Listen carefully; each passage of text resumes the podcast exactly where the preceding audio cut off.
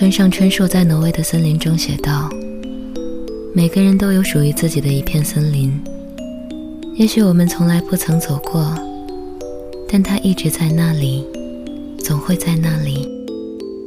迷失的人迷失了，相逢的人会再相逢。” How did I fall in love with you? What can I do to make you smile? I'm always here if you're thinking of the story of the tears from your eyes. 在经过一个地方的时候，我们喜欢说自己只是匆匆过客。后来。遇到了一些人，他们经过，在你的生命留下淡淡的痕迹。在回首时，你也称他们为过客。你好像那片森林，那片被他们流浪过的森林。他们在那里生活，唱歌，短暂停留，然后离开，像一支燃着的烟。从点燃到熄灭，本应是短暂的，不经意间，却在记忆里烫下了一个烟疤。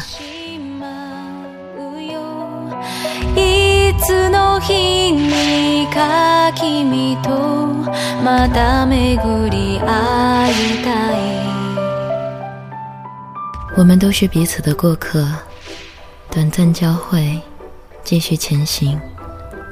你不知道那个擦身而过的人是否会记得你，他也不知，明明只是短暂邂逅，却怎会让人记了那么多年？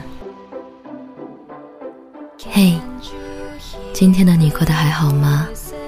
欢迎收听片刻，这里是半岛玫瑰，我是玫瑰。新浪微博搜索“台风和玫瑰”，可以找到我。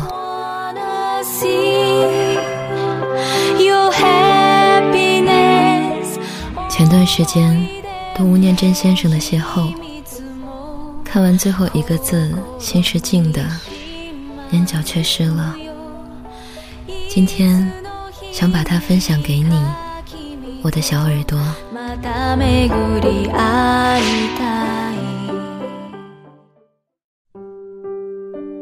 小学毕业那年，父亲问他长大以后想做什么。或许从小他就喜欢画画，而且那也是他少数被老师称赞过的功课。于是就说：“画画。”于是，毕业典礼后的第三天，他就跟其他同学一样，被带到台北当学徒。他去的地方是一家小小的广告社。四年后。当广告社从松山搬到西门町附近的贵阳街时，他已经快出师了。那时候，连电影院的经理都常常说，他画的看板比他老板画的还要好。贵阳街的店面是租来的，四层楼的老房子，楼板很高，所以老板用脚点弄了一个夹层，挂上一个可以爬上爬下的楼梯。就成了他和其他三个小学徒睡觉的地方。房东是一个五六十岁的老太太，住顶楼，二三楼同样租出去，分别是打字行和一家贸易公司。老板说，房东年轻的时候当过酒家女，后来跟上一个有钱的老板，而这栋楼就是那个老板买给他的。酒家女没做之后。他就靠着这栋楼的租金过活。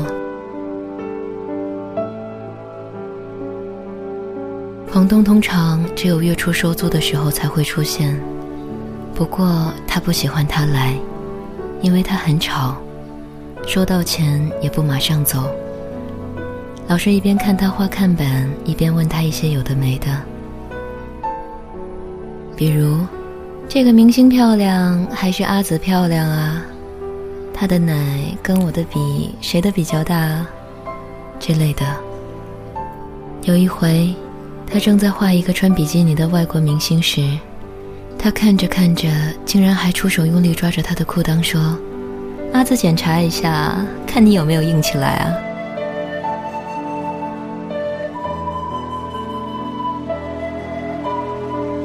那一天并不是收租的日子，他却意外的跑进店里来，拉着老板耳语了一阵，也不管老板面有难堪，就转身跟他说。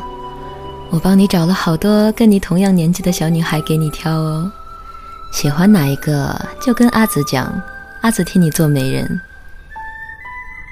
没多久，一个跟房东差不多年纪的女人和一个叼着烟的中年人，就领了七八个女孩走进店里来。女孩们低着头，面无表情的在那中年人的指示下爬进他们睡觉的夹层。房东还要那个中年人把楼梯移开。藏到后头的卫生间去。后来，房东和那女人就走了，只留下那个中年人坐在店门口，抖着腿，抽着烟，偶尔也会无聊似的走进来看他们画画。他记得那个下午，店里出奇的安静，只有工作桌旁边的收音机，流行歌唱个不停，直到傍晚。那女人回来，把女孩们都接走了。老板才跟他们说，那些女孩是华西街那边的，因为有消息说警察下午要临检，而他们都未成年，没牌照，所以老鸨才带他们来这里躲。老板还说，幸好你们不是女孩子，不然说不定就跟他们一样，小小年纪就被爸妈抓出来卖。看到没？其中有一个学生制服还穿在身上呢。他当然记得那一个，离开的时候走在最后头，用手帕捂着嘴，眼睛红红的，好像刚哭过。当他爬上夹层的时候，发现那些女孩把原本乱七八糟的铺位都收拾得好整齐，胡塞乱塞的衣服也折得方方正正的。摆在角落里，而且整个夹层都有着他从没闻过的一种好闻的味道。那气味让他那一整晚都莫名其妙的难以入睡。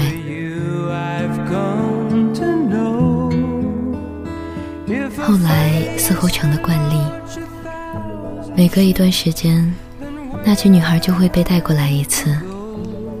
而他总会偷偷地寻找那个穿学生制服的女孩的脸孔。其实那女孩很好认，她的睫毛出奇的长，皮肤很白，所以脖子上挂着一圈红线，特别显眼。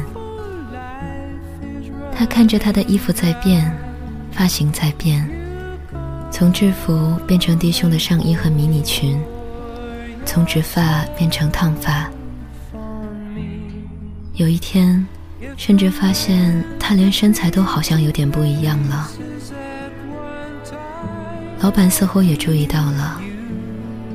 那天晚上吃饭的时候，他说：“那个穿制服的女孩，好像被带去打过针呢。”也就是那一天，当他爬上夹层的时候，发现有人用他矮桌上的笔和信纸写了一大堆字。或许是无聊吧，重复写着的是一首歌的歌词：“请你不要哭，请你不要哭，我也和你一样孤独。寂寞伴我到日暮，快乐隔断在条摇路。”“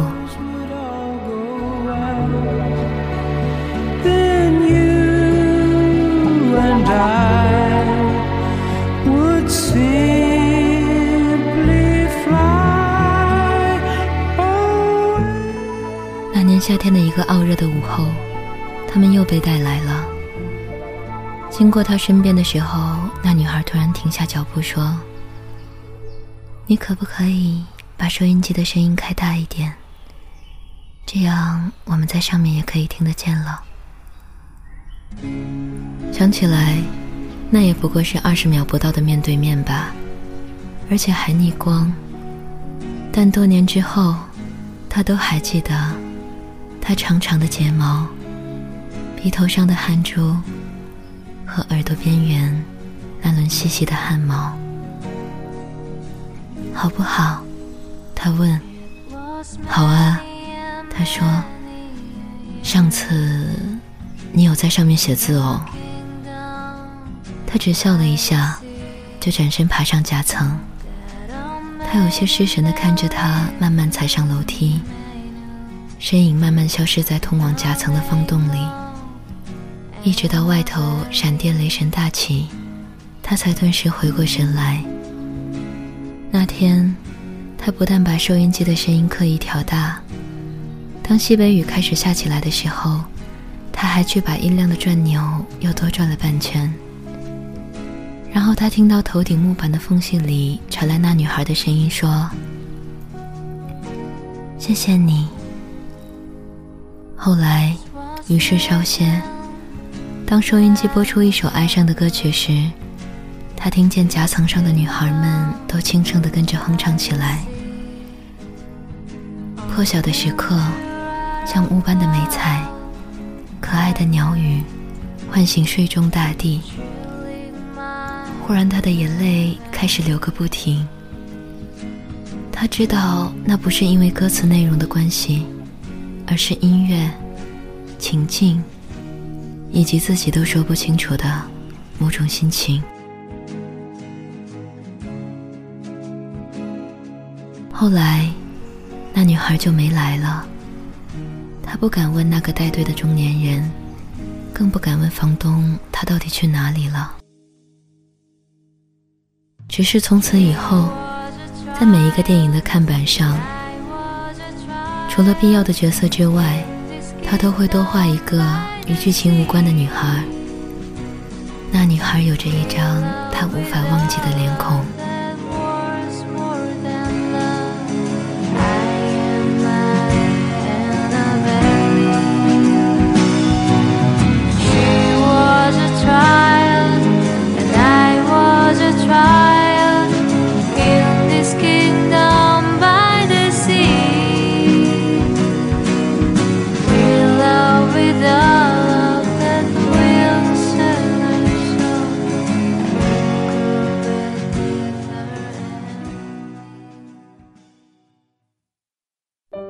之后，他入伍当兵。有一天打靶的时候，轮到他担任抱靶的任务。当过兵的应该都知道，抱靶其实是另一种形式的摸鱼。一堆人躲在靶沟，等一阵枪声过后，降下靶纸，除弹孔报数。此外，屁事也没有。而最大的乐趣，也无非就是等待骑着脚踏车。载着饮料、点心、零食过来兜售的小蜜蜂莅临，只要他们一到，大伙便开始买东买西，吃吃喝喝，顺便打打嘴炮。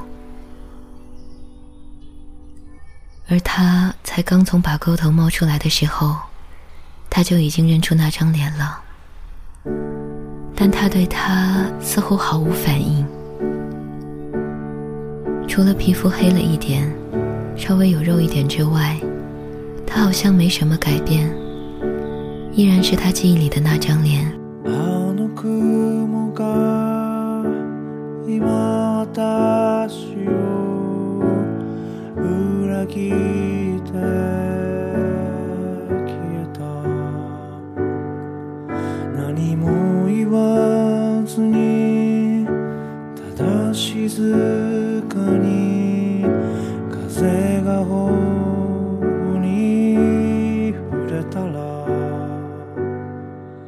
你怎么一直看我？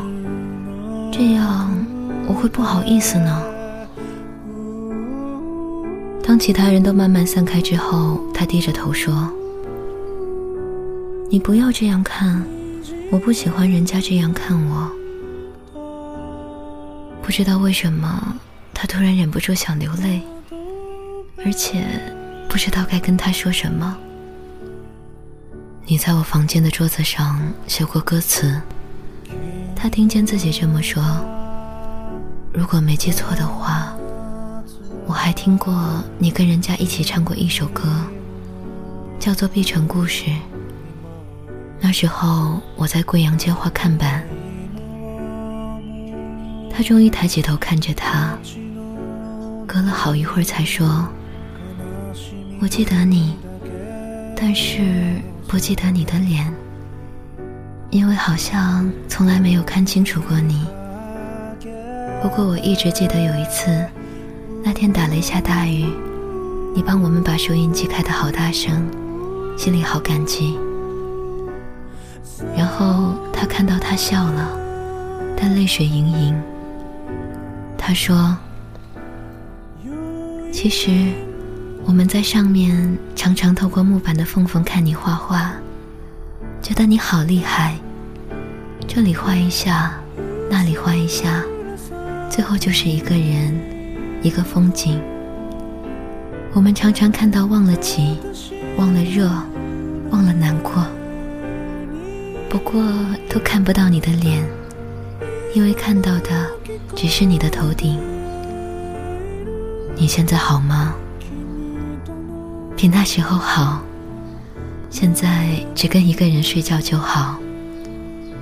他擦了一下眼睛，笑笑的说：“我跟人家结婚了，我丈夫是你们部队里的士官长。”最后他说：“以后碰到我，要先跟我打招呼哦。”不要只是一直看着我，我会害怕，也会觉得很丢脸。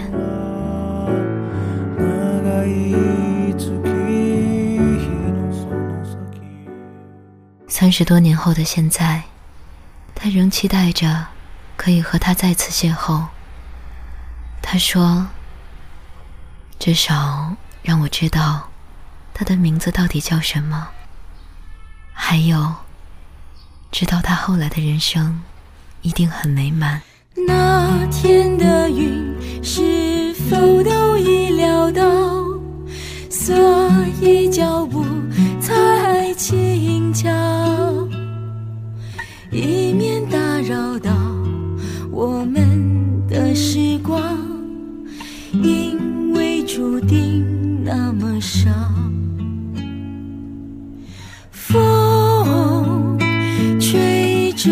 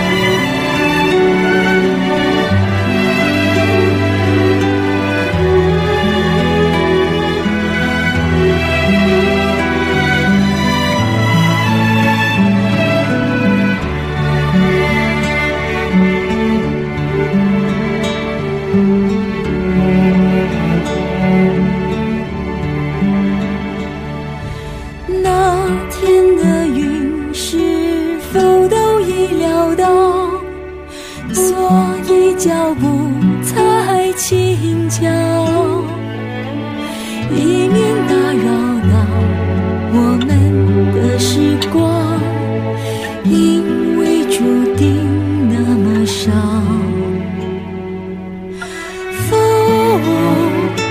追着白云飘你到哪里去了？想你的时候哦抬头微笑。